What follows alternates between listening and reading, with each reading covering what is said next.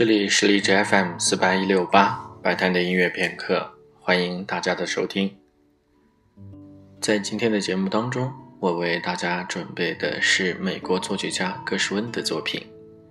在以往的节目里，好像美国音乐放的比较少一些，就像是我们提到早期音乐，一般就是会想到西班牙的音乐。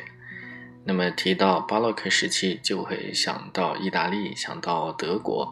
如果是浪漫主义，那么还是觉得它的中心应该是德国的曲目、法国的曲目等等。在古典音乐的标准曲目里，格什温的音乐也许可以算是一个异类。